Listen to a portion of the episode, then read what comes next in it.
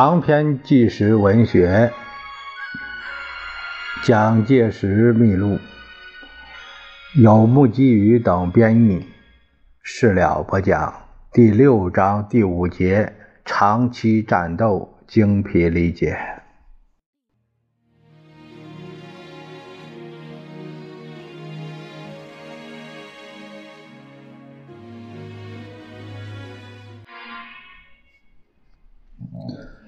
由于珠江下游被鱼珠炮台和常州要塞所钳制，所以除了向上游击破车歪炮台，打开一条血路往白鹅滩方面拖出而外，别无办法。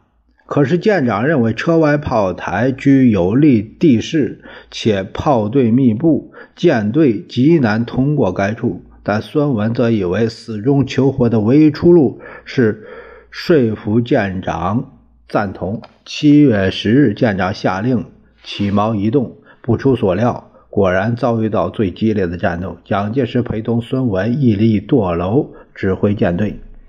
十日上午二时，总统命令永丰、楚玉、豫章、广玉、宝璧等舰由海心港驶至三山江口。拂晓。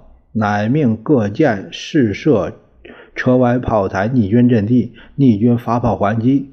当时各舰以逆军在车歪炮台布置周密，彷徨无措，进退莫决。总统与民国存亡在此一举，今日之事有进无退，乃于九时半下令，先以坐舰，就是永丰舰表率前进，然后再命令各舰鼓勇直前。速向车外炮台猛击。当时敌军的炮兵不止配备在车外炮台一处，而在炮台附近两岸部署有两营以上的呃野炮阵地，等着舰队到来。永丰舰来自两岸的交叉炮火中前进。蒋介石随侍孙文所站立的舵楼暴露在大雨之下。情势甚为危险，乃劝孙文一臂下仓。孙文则表示，仓房会比这里安全吗？一步都不肯移动，乃至伤者续出，孙文才同意扶野伤者以往下仓，代为失职。永丰舰中弹六发。船身震动激烈，蒋介石守在舵楼指挥战斗。此时必须尽快脱离敌炮的射程之内。计算通过时间约二十分钟。蒋介石一直注视着时钟，刚好二十分过去，才得以脱险。舰上死伤颇重，直接驶入省河白鹅滩，尾随各舰。也都受到轻微的损伤。进入白鹅滩之后，永祥、同安两舰随之来会合，舰队力量较之前有所增加。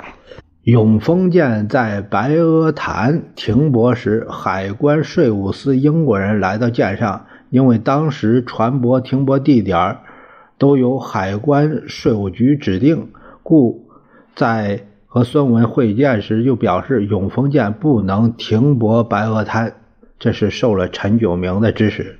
孙文愤怒地说：“白鹅滩是中国的领土，我是中国革命的领袖，我在中国有所自由，我爱停哪停哪，岂容你们来干涉？我孙某全身是胆，谁也不能威胁到我们。”那英国司务师听了之后，默然离去。我到现在还记得。总理说的这段话，我们做了军人，必须全身是胆。我们不怕敌人，敌人就一定怕我们，而且他一定要被我们征服。我们革命军自总理以来，一贯本着大无畏的精神来奋斗，所以能战无不胜，攻无不克。舰队在白鹅滩停泊之后，仍然暴露在陈炯明的顽强攻击之下。十九日，有叛军水雷在永丰舰附近被发现，距离美国军舰甚近，所幸发而未中，爆炸威力甚微。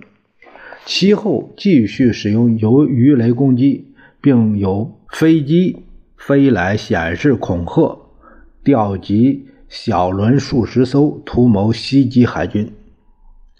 日以继夜的防御作战境地，官兵徒劳情况甚为显著。再加上酷热，尤其严重的粮食缺乏，淡水也不能充分的补给。在这样艰苦的情况下，蒋介石和水兵们一起从事擦地板等劳动，鼓舞士气；有时阅读福尔摩斯侦查案等趣味故事，调剂精神。又常在夜色掩护中冒险登岸，采购食物。孙文看到这样的行动，就说：“我很感激你对我这样做，但是今后我不许你再冒险去采购食物。